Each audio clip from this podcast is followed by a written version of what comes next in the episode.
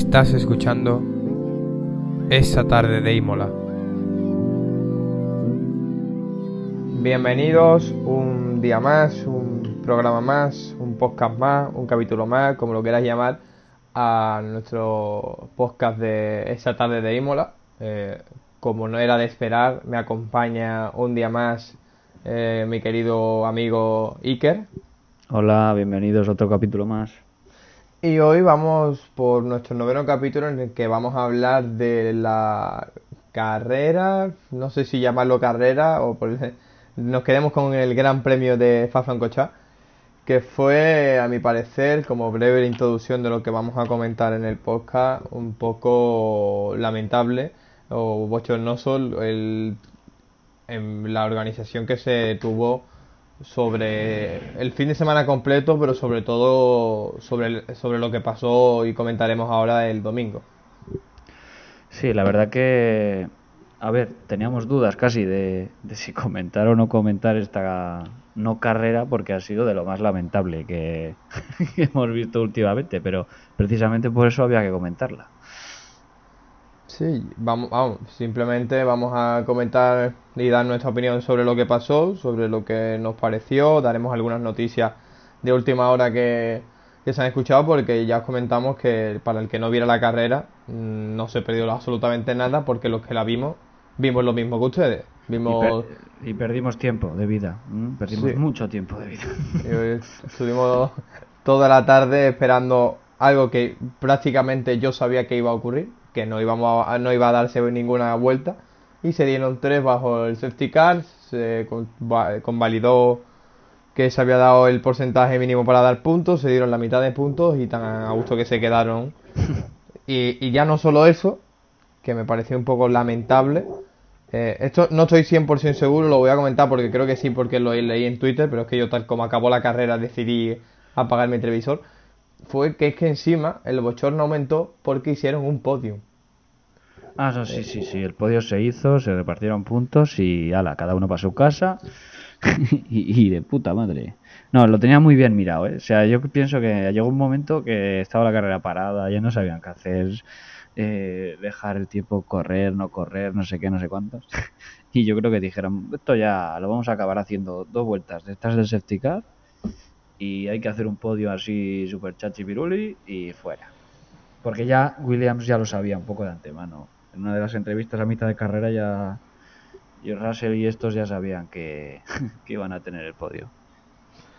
Sí, no, la verdad es que fue un poco... Ya, ya no solo eso, sino varias cosas que fueron pasando, como por ejemplo lo del tema de, de Checo Pérez, que yo no, no logré entender.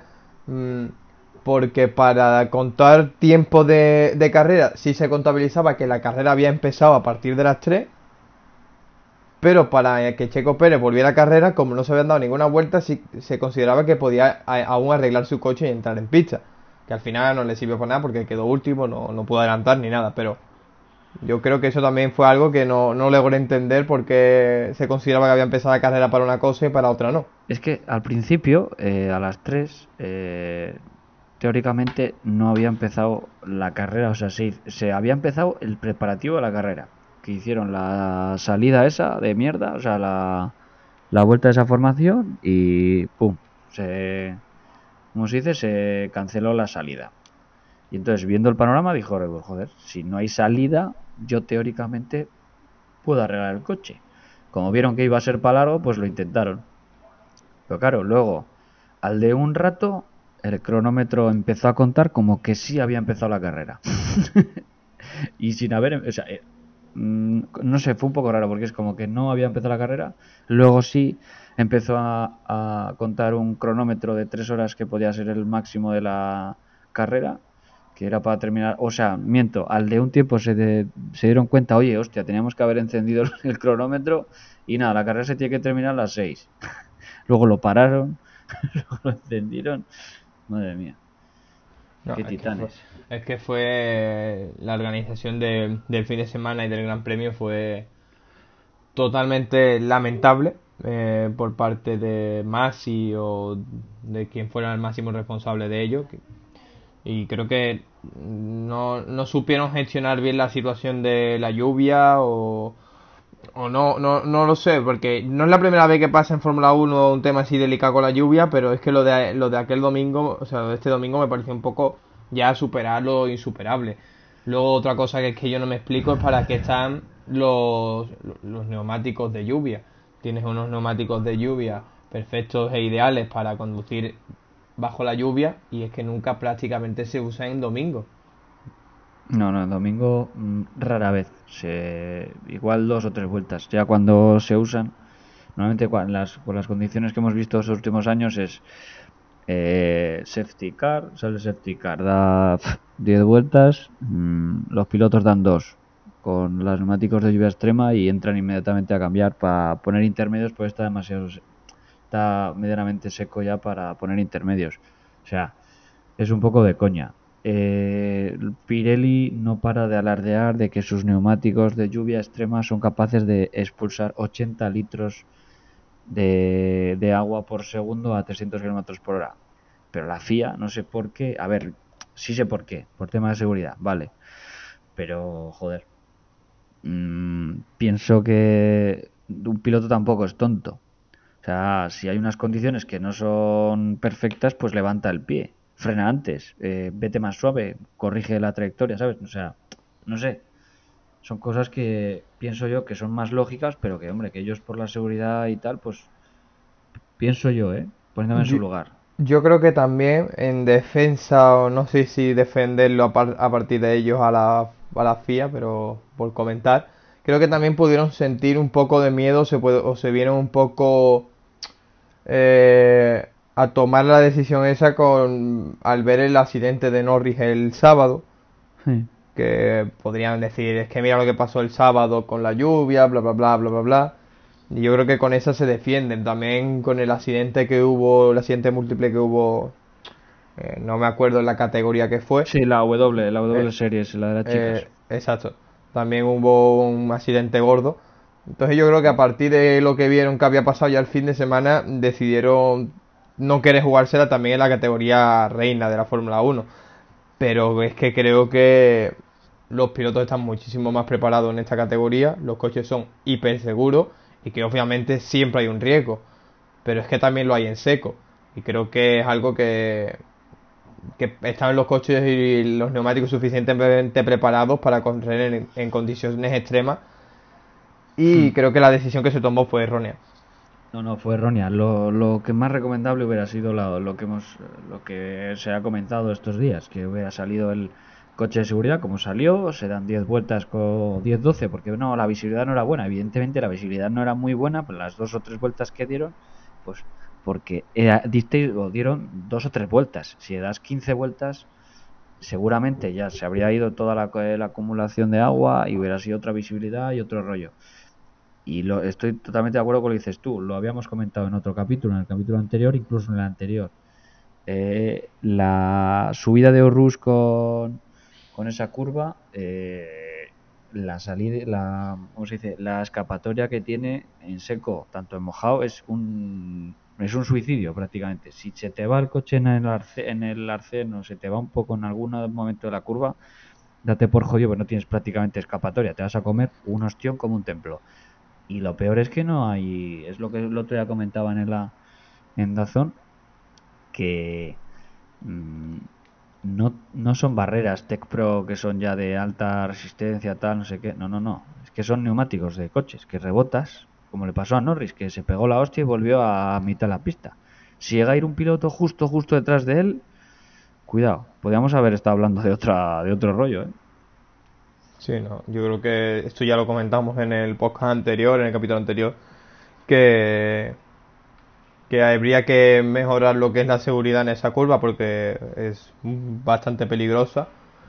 Pero es que eso ya es lo que tú comentas, es que ya es algo que en seco es peligroso. No es que sí, o sea, que sí, que obviamente aumentará un poco la peligrosidad en lluvia, pero es que estamos hablando de que el problema no viene por la lluvia, el problema viene ya de antes, de que la seguridad en esa curva no se ha tratado nunca y está es bastante peligrosa. No, no, y que hay un riesgo inherente dentro de la competición que también, o sea, que también tienen que jugar con ellos los pilotos, para eso son pilotos. O sea, yo si voy por la calle y voy conduciendo y en lluvia yo tengo que ir con más cuidado para tener, eh, pues, pues, como te prestar más atención a la carretera por si hay y o por si hay más acumulación de agua, pues que hagan ellos lo mismo. O sea, sé que lo hacen, pero evidentemente la competición y tal te lleva a empujar, a empujar, a empujar. Coño, pues también hay que igual enseñar con dos dedos de frente de que eh, eres piloto, pero también tienes que ser consciente de que estás conduciendo en condiciones adversas difíciles. Sí, totalmente de acuerdo, porque al final creo que también es necesario para, para la gente que ve las carreras, porque es que si ves que pilotos profesionales no son capaces de correr en lluvia, el día que tú tengas que ir a trabajar con lluvia te vas a giñar. Claro, sí, sí, no, no, dices, joder, si, si, no es capaz eh, Hamilton de conducir, vale, sí, llovía mucho, pero a ver, pues vete más suave. O sea, que es que el Fórmula 1 no es no tiene que ir a una velocidad fija, puedes ir frenando, puedes hacer, ir acelerando. Pues hombre, pasa que, claro, iba a ser un poco injusto, ¿no? Eh, pero no sé. A mí me pareció un espectáculo bochornoso. Pero, pues yo no creo que sea malo que los pilotos quieran que vayan a más lento. O sea, no creo que esté asociado. Es verdad que al final lo, lo entretenido de la Fórmula 1 es ver coches a 300 kilómetros por hora pero creo que tampoco afectaría tanto al espectáculo que por X condiciones limitaran su velocidad. Porque al, final, el único que siente la velocidad realmente a la que va un coche el piloto, el espectador que está allí, pero el, que, el espectador medio que lo ve en televisión, no nota nada. No nota, no nota que vaya a 300 km por hora. Ni notas que va a 300, ni notas que va a 150. Para mí van a la misma... O sea, en una curva no toda la misma velocidad que en una recta. Pues si jugando con eso sabes que puedes ir más lento porque no va a afectar al espectáculo, porque no te la juegas a hacer carreras en lluvia y que el que quiera arriesgar más de la cuenta, allá él.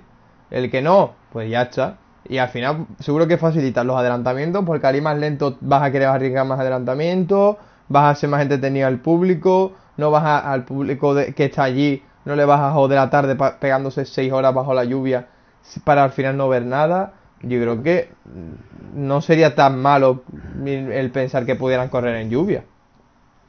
A ver, al final la FIA ya, no sé, yo ya tengo que el otro día les vino grande, les vino grande y no es la primera vez que a Masis le viene grande porque los equipos le preguntaban cosas y decía, no, esto no se puede hacer. Y le, dice la, le decía a los equipos, ¿estás seguro que no lo puedes hacer?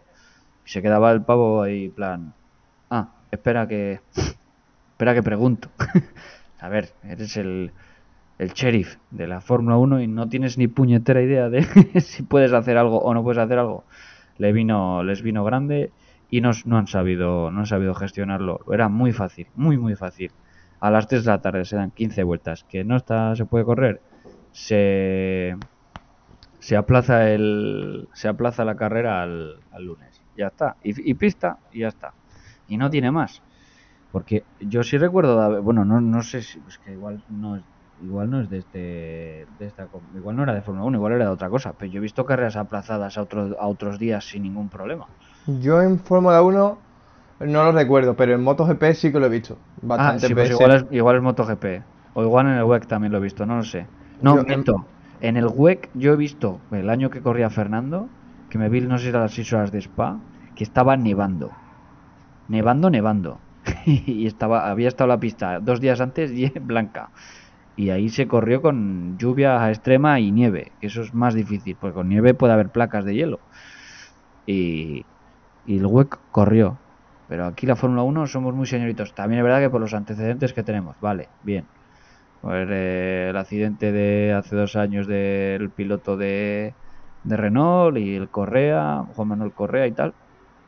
Pero joder, que también tienen que aprender los pilotos a ir un poquito más suave.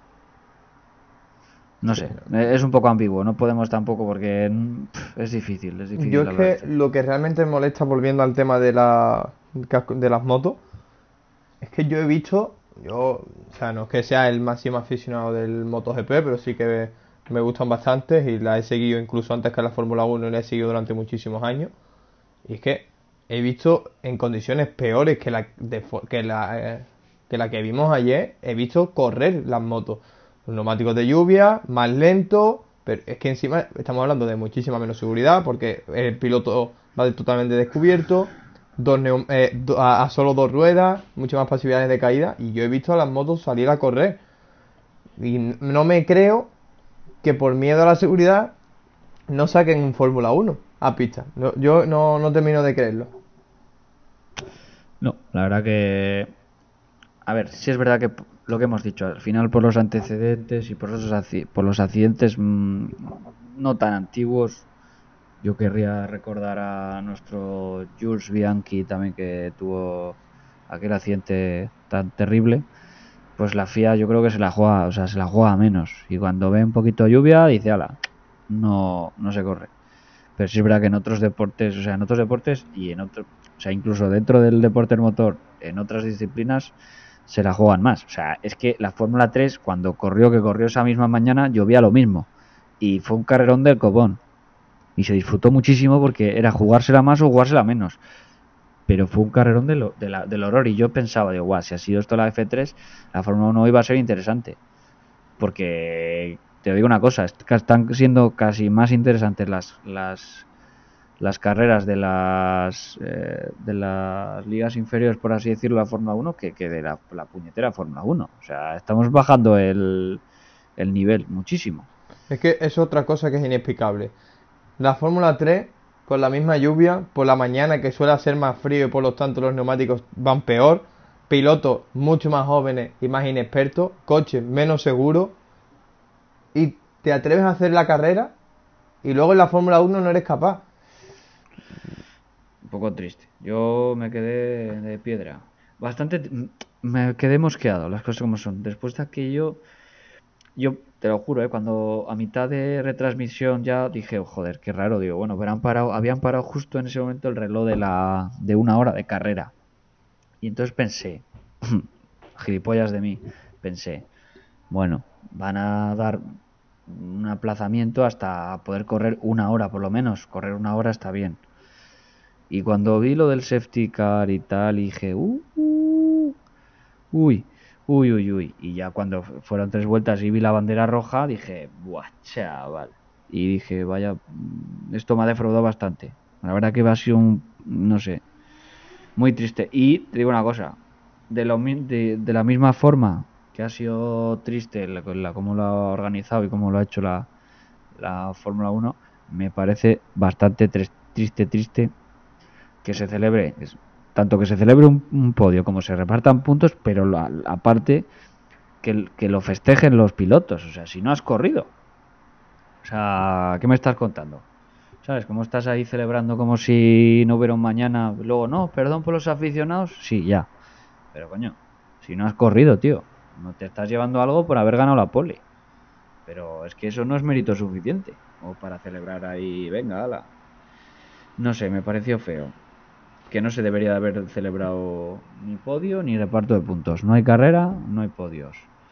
Ni puntos. Sí, la verdad es que fue un poco lo del domingo es que es que cualquier cosa que mires, el detalle pequeño que mires, todo fue un esperpento. Y por sacar algo positivo, positivo este fin de semana, me gustaría comentar lo que fue el sábado la clasificación de, de Russell. Y, ah, bueno, sí, sí, sin duda. Por favor, sé ya que está prácticamente hecho, o quiero pensar que está prácticamente hecho con Mercedes, pero es que cada minuto, cada vuelta que da ese señor con un William, me parece un, un desperdicio. Eh, un desperdicio para él, para la Fórmula 1, para el aficionado. La clasificación que se marca Russell con el Williams, quedando segundo y a punto de conseguir una pole con neumáticos usados, me parece nada, espectacular. Yo vi la vuelta y me parece. Yo por lo que vi, vi que el coche giraba muy bien, cosa que en otros coches no lo había visto. En el de Fernando, por ejemplo, no lo vi, era bastante más nervioso y tal. En el de eh, Russell sí vi que era más estable y tal, pero qué vueltón, qué capacidad de conducir delicadamente para meter el coche en el sitio, no, no perderlo por, en la trasera. Impresionante. Mm, ahora comentaremos las novedades del mercado de la Silly Season, pero ojalá y vaya a, Mercedes y seguramente le ponga mm, las cosas mucho más difíciles de lo que queremos a Hamilton. Sí, porque es que sinceramente viendo el nivel que tiene Russell ahora mismo con el William, mm, no sé quién lo comentaba el otro día, que le recordaba mucho al Fernando Alonso de 2001.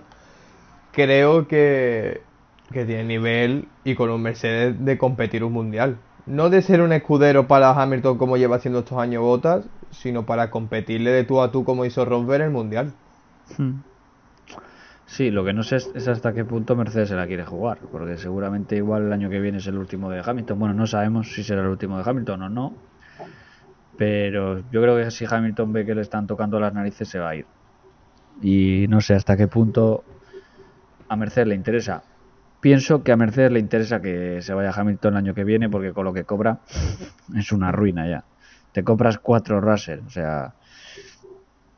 Pero bueno, ya te digo que fue un vueltón, se mereció el salir segundo. Pensé que podía haber quedado primero, eh, por muy poco. Pensé que podía haber quedado primero. Y a ver, luego si la carrera hubiera sido en condiciones normales, pues igual hubiera acabado quinto o sexto o así, pero bueno. Pero como acabó como acabó, pues oye, un podio para Russell se lo merece por otras carreras, no por esta. Pero vaya vuelto, vaya vuelta. Sí, la, la clasificación fue totalmente escandalosa. Y yo, mm, con respecto a lo que has comentado de, Hamilton y eso, ¿qué es lo que tú dices? Es que creo que Hamilton ya para Mercedes creo que debería de empezar a darle... Joder, estamos hablando de un siete veces campeón del mundo, posiblemente uno de los mejores pilotos de la historia, y sin él posiblemente uno de los mejores pilotos de la historia. Pero creo que empieza a tener que darle paso a no querer siempre, a no dejar su, al segundo piloto como un escudero.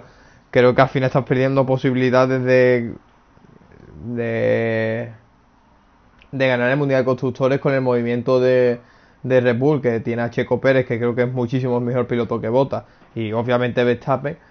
Si no tienes dos pilotos competitivos, porque para mí a día de hoy Bottas no me parece un piloto competitivo, yo creo que te estás perjudicando tú y, y al final el que te interesa es el Mundial de Constructores, te da exactamente igual de piloto creo que el movimiento de Russell y traer a Russell va a ser bastante bueno. Y creo que Russell, sinceramente, creo que como es y como piloto que es, se le va a sudar tres cojones lo que le digan con respecto a Hamilton y va a ir a por todas las carreras siempre. Eso esperemos. A ver, pienso que si Mercedes le ficha va a ser con unas cláusulas bastante fijas y en las que pongan muy grande, negrita, que pongan mm, si estáis rueda a rueda va a pasar Hamilton y punto. Pienso yo. Y a ver hasta qué punto Russell lo se lo pasa por los cojones o no. Y espero espero que fichen y que se haga todo lo que se está oyendo porque tiene muy buena pinta para el año que viene pero vamos si pasa eso tiene que ser vamos un campeonato impresionante pues sí y antes de, que, de querer seguir con el que fue o con lo que va a ser el mercado o los movimientos de, para la nueva temporada de Fórmula 1, ¿qué tal si pasamos a nuestra maravillosa sección? Sí, ¿Hoy te acuerdas de la sección o no? Eh, te, diría que, te diría que sí, pero te estaría mintiendo. Así que si quieres darle, lo sabía? Si quieres darle tu paso, te lo permito. Me, temo que eh, soy el único de los dos que se conoce las secciones y solo tenemos una. O sea, ni que fuera esto el hormiguero que tiene 17. O sea. vale, pues damos paso a la sección Aprende en Imola. No aprende con Imola. que dijo José hace unos capítulos.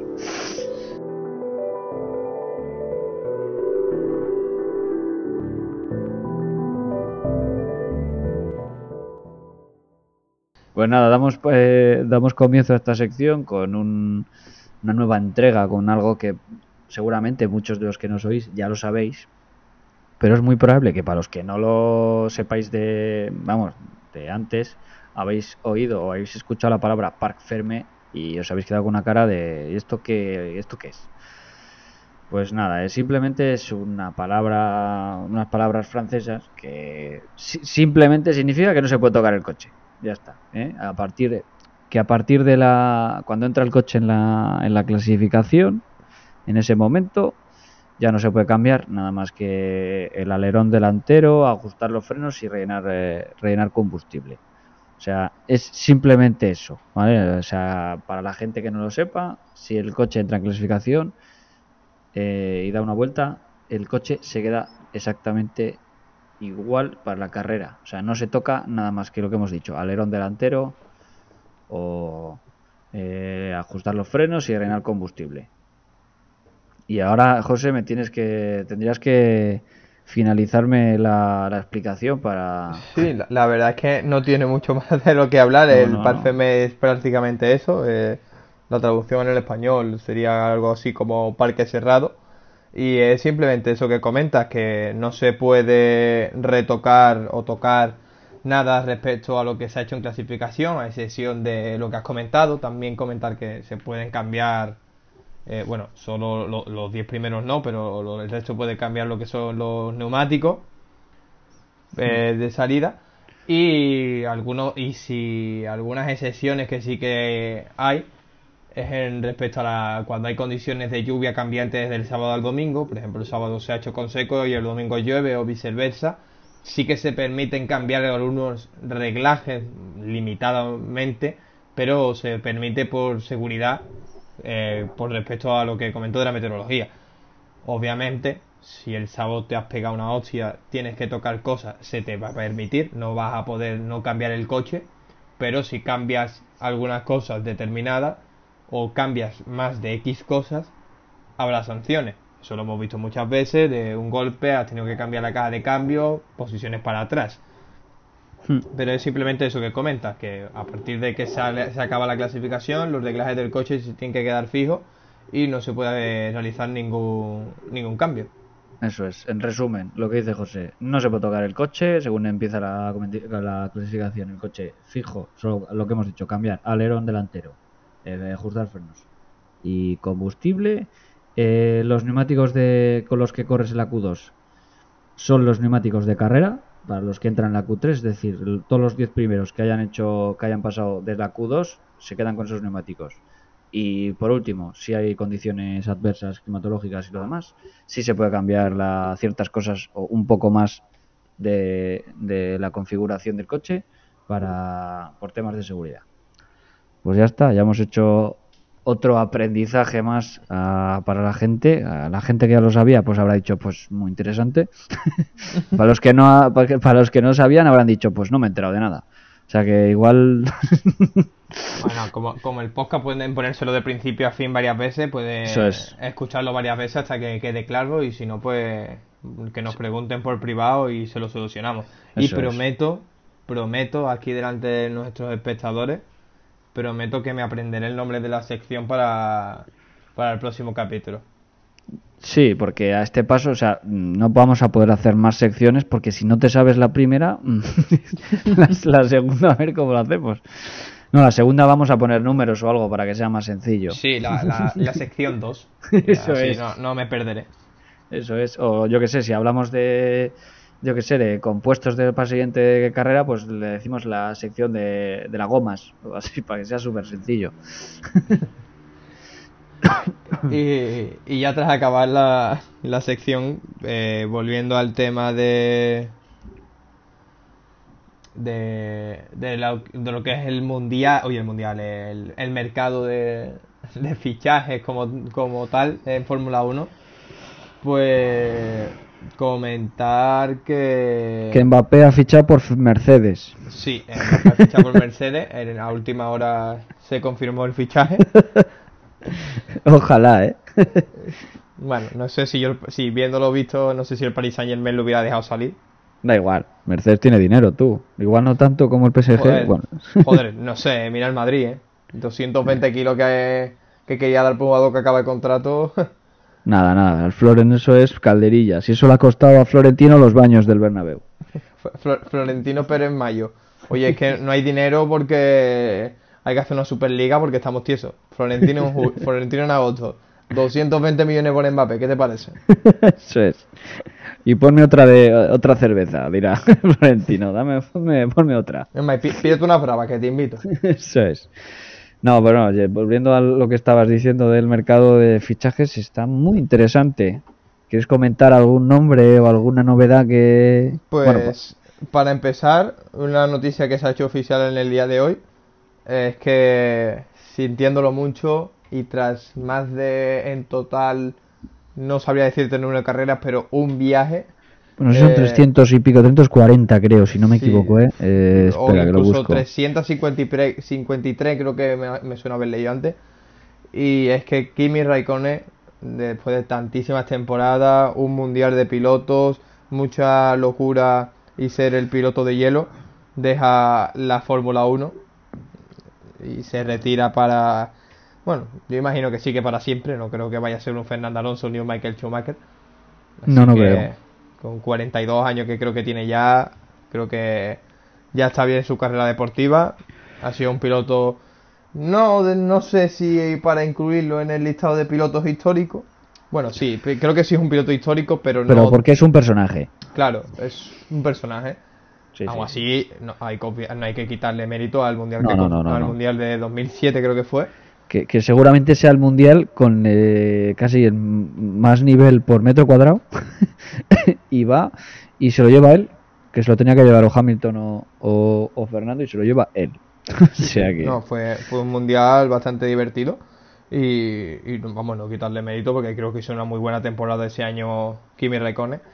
Y nada, eso ha sido una, el primer movimiento oficial que va a abrir la veda a más movimientos. Entre ellos, como hemos comentado, Russell va a Mercedes. ¿Por qué? Porque Bottas va a sustituir a Kimi Raikkonen en Alfa Romeo. Y no, sé, no sé si tú tienes constancia de alguno más. En principio, pues yo los que tengo son esos. Pues yo tengo constancia, rumores bastante fiables, pero rumores todavía, de que Giovinacci, compañero de, de Raikkonen, es muy probable que deje también Alfa Romeo, por lo que de Alfa Romeo no tendremos por ahora pilotos en este momento, en, plan rumorología. Se iría a correr al Campeonato de Resistencia Europeo al WEC, se iría a preparar la, eh, eh, la categoría de hipercoche con Ferrari para el 2023, que es para, donde, para el año en el que se van a juntar casi todas las, grandes marcas del mundo del motor en, en, el WEC. O sea, para que os hagáis una idea, pues bueno, para correr Le Mans y demás carreras históricas eh, de resistencia. Y eso, Giovinacci fuera de Alfa Romeo, eh, Russell a Mercedes, eh, Raikkonen a la calle y entraría en juego algo raro, algo muy raro. De Bris, que es un piloto que ha sido el reciente campeón de la Fórmula E, campeón mundial de la Fórmula E, eh, piloto Mercedes más no poder desde vamos desde los inicios se oye y se lee que va a Alfa Romeo junto a Botas dos pilotos Mercedes corriendo con una escudería de Ferrari prácticamente porque eh, Alfa Romeo Sauer Alfa Romeo es no es de Ferrari pero el motor sí muchos ingenieros son de Ferrari y tal. Entonces es un poco raro, por lo que también se oye que puede haber cambio de motorizaciones, cosa que no queremos ninguno, yo creo que no se va a producir, pero vamos, sería raro. Dios, lo quiera que no, la verdad. A ver, sería, sería raro, sería guapísimo, en plan, verlo, porque es fliparía, sería, sería eh, Williams dejaría ser motorista de, de, o sea, Mercedes sería, dejaría ser motorista de Williams y podría ser Renault motorista de Williams, con lo que quizás veríamos algún piloto en Williams de la Academia Renault, que hay unos cuantos. Solo hay que ver la Fórmula 2 y la Fórmula 3, que parece todo casi de Alpine, pero bueno. Eh, o sea... y luego mm, habría habría algo interesante y es que al equipo Alfa Romeo lo motorizaría en caso de por lo que se oye, eh, Mercedes. Y que sería otra vez como un Sauer Mercedes de, la época. sería súper curioso. Williams Renault y Alfa Romeo, bueno, no, Alfa Romeo no, Sauer Mercedes sería. Sería interesante. Yo la verdad es que no termino de ver el Sauber o Alfa Romeo Mercedes. No, yo en mi cabeza tengo bastante romantizado el Alfa Romeo Ferrari y, no, no termino de verlo. Pero bueno, serían cosas que se podrían dar. Es, lo que comentas que al final en el Alfa Romeo entrarían dos pilotos Mercedes. Mm, que por cierto, una cosa con respecto a eso de, de que De Brick vendría como piloto desde la Fórmula E. eh, es para si a alguien le apetece verse la Fórmula E pensando que es más entretenida que la Fórmula 1, que sepa que el dominio también lo tiene Mercedes. O sea, literalmente eh, el primer mundial de la historia de la, de la Fórmula E lo ha ganado Mercedes, por si no si había alguna duda. Bueno, Sí, no es bueno, el a ver. No es el primer mundial de la historia porque ya había años anteriores, pero el. No, pero es el primero que la FIA reconoce la Fórmula E como, como Exacto. campeonato oficial. Exacto. Hasta ahora era como una, un, un campeonato de colegas. Claro, antes era como una pachanguita y ahora que ya, es. ya es eh, es cosa oficial de la FIA, Una pachanga muy cara, pero una pachanga.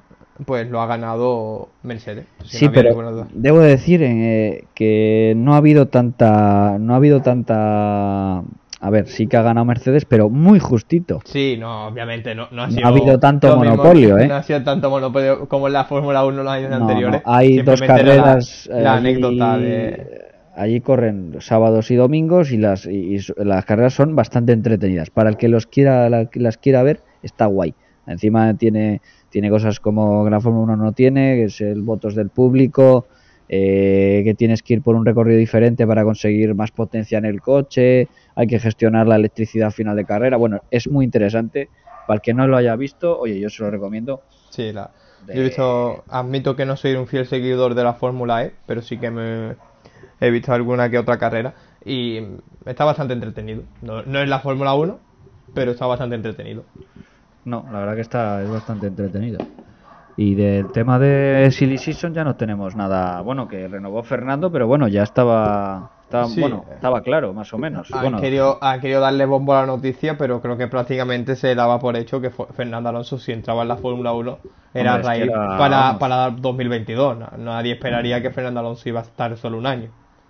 hombre, eh, también me dio un poco miedo, porque sí es verdad que cuando firmó, firmó por dos años, pero hace unos meses se oía y lo dejó claro el CEO de, de Alpine, decía que, que sí, que eran dos años, pero que era un uno más uno. Es decir, que sí, que eran dos años, pero que el primero había que renovarle, que era uno más uno, que había que, que darle tiempo para ver si era apto.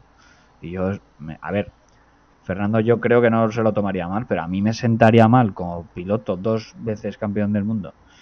Eh, un cam- campeón de la UE, que campeón de Daytona, campeón de muchas cosas, que te digan, no, no, está, está cuestionado, a ver cómo lo hace. Pues hombre, mm, no sé, pero tendrían que pisar un poco el suelo por donde pasa Fernando. Pero bueno, entonces eh, ha sido un poco absurdo esta, esta pantomima de, uh, uh, que me parece bien. Yo lo hubiera firmado cinco años más. Y fuera, Sí, pero sí, la- tam- la verdad. también pienso que también es algo que Fernando también quiere, ¿eh? que igual dice, va, sí, sí, uno más uno, y si el año que viene no sale bien, me voy a otro equipo. Que seguramente hay alguno que le quiera fichar.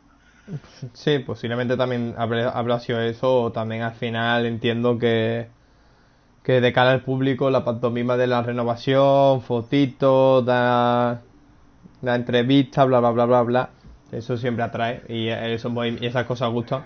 Entonces también entiendo que se haya hecho pensando en eso. Y creo que, que prácticamente ya hemos comentado todo. Al final ha quedado un podcast, un capítulo bastante extenso. Viendo lo visto me sorprende. Sí, Y- para todos aquellos que no visteis la carrera, eh, con el podcast, o sea, con el podcast ya habéis hecho como, a ver, ¿eh? Fueron 110 minutos de carrera, pues nada, habéis hecho cuatro carreras con este podcast. Y os ha servido para más. En, en la duración de este podcast ha, ha- ha dado por muchísimo más que lo que dio realmente la carrera. Y nada, yo creo que antes de, de despedirnos, comentar lo mismo que comentamos prácticamente en todos los capítulos. Eh, gracias a los que nos escucháis, el último capítulo hizo que lo subimos bastante tarde. Creo que es posiblemente uno de los capítulos que más nos habéis que escuchado, 386 personas, casi 400 personas.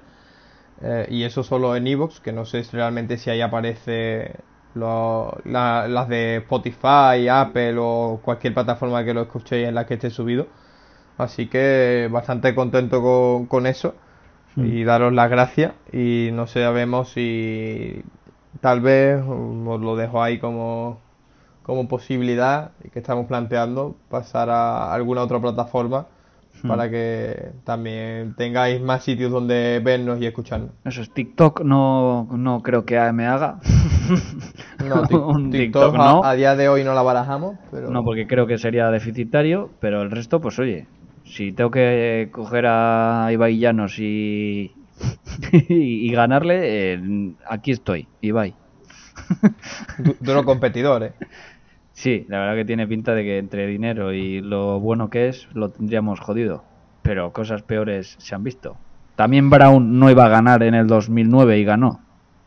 Bueno, que, que a unas malas, si vemos que... Yo soy partidario de lo de si no puedes con tu enemigo, únete a él. Si veo que a unas malas Ibai nos va a superar, le vendemos el programa. Sí, sí, sí, sí. A quien sea. Sí, sí, sí, a mí me da igual. No, Si toca hacer el- esto en la en onda cero, lo que, haga- lo que haga falta. A en algunos en sácame de pobre que te vendo esto, vamos. Eso es, eso es. Que yo ya he reservado un coche, o sea que de aquí. Que, que- que el Porsche no se paga solo, vamos. eso es. Y por ahora los euros no están entrando, o sea que a todos los suscriptores que no tenemos, habría que empezar a hacer dinero aquí, a hacer billetes. No, es broma, ahora en serio. eh, lo que ha dicho José, hay que estar muy agradecido a los que nos escuchéis, que cada vez que, que miramos las cifras y tal nos sorprende, porque no sé qué, qué tendremos, porque tampoco tenemos nada. Pero es todo un orgullo y un placer hacer esto para entreteneros. Pues sí, la verdad es que cada vez que miramos los números y vemos que cada vez nos escuchan dos, tres personas más, dos o cuatro reproducciones, eh, Pare- ha sido raro eso, ¿eh? No, pero Do- Dos que- reproducciones más. pero parece a coña, pero yo veo que en la anterior tuvimos 320 y ahora tenemos 330, que son 10 personas más, pero o 10 reproducciones más, que a lo mejor ha sido la misma persona que se lo ha escuchado 10 veces más. Hombre, Pero- no creo que haya masoquistas dentro de nuestros oyentes, pero bueno, sí, ahí sí, pues oye. Hombre, yo suficiente tengo con escuchar mi voz una vez como para tener que escucharla 10, pero bueno, nunca se sabe. Bueno, oye, mm, ya sabes. Pues eso sí, de lo que dices tú es, es bastante impresionante. O sea que agradecerles otra vez más a todos los que nos escuchan y que a ver si este fin de semana que tenemos gran premio de Países Bajos, porque de Holanda ya no se puede decir. O sea que circuito nuevo y a ver si puede, puede haber carrera, que debería ser lo suyo. Bueno, en principio pinta raro, porque, ah, bueno, pinta raro para los pilotos españoles, al menos para Fernando Alonso, quien dice que no, no espera mucho del circuito, pero bueno, ya, ya veremos cómo, cómo va yendo. Oye, ojalá, eh, un podio ahora de Fernando, me cago en 10. Buah, ojalá. Pues, Ah, y ha sido el cumpleaños de Carlos Sainz, que no lo hemos dicho nada. Esto es una cagada nuestra. cierto, es verdad, Ah, hoy no era, hemos ha sido el cantado cumpleaños de cumpleaños feliz a Carlos Sainz, que no nos va a escuchar nunca. Pero bueno, a felicitarle desde aquí a un grandísimo piloto y, y vamos, que se merece todo lo que tiene y que, que siga adelante, que poco a poco conseguirá más cosas. Pues sí. Eh, como último comentario antes ya de despedirnos definitivamente de ustedes, eh, dar las gracias a Estados Unidos porque es el segundo, es el país que más nos ha escuchado durante este último mes. Eh, No, no sé qui- quién Estados, en Estados Unidos ha decidido que es buena idea escucharnos, pero Eh, Joe gracias. Biden. Joe Biden, ahora con lo del tema de Afganistán, no quiere ni oír a la prensa y se está poniendo nuestros podcasts ahí en la Casa Blanca. Todo espatarrao y se lo está poniendo para, para estar distraído, porque la verdad que con el tema de Afganistán está bastante liadillo y dice, va, yo me pongo aquí el podcast este de estos chavales que me lo paso teta. Putin también dice que igual se apunta, ¿eh? también lo tengo ya casi confirmado. Sí, yo, yo me, suena lo de Putin, creo que me lo comentó el, otro día, me llegaron algunas noticias de que se lo estaba escuchando mientras se duchaba y lo entiendo perfectamente, la verdad. Nu- nuestras voces suenan un poco a ruso. Eso es verdad. Y ya pues con esto nos despedimos, ha sido un placer volvernos a unir aquí para grabar otro capítulo más y muchísimas gracias por escucharnos una vez más. Adiós, adiós. Adiós.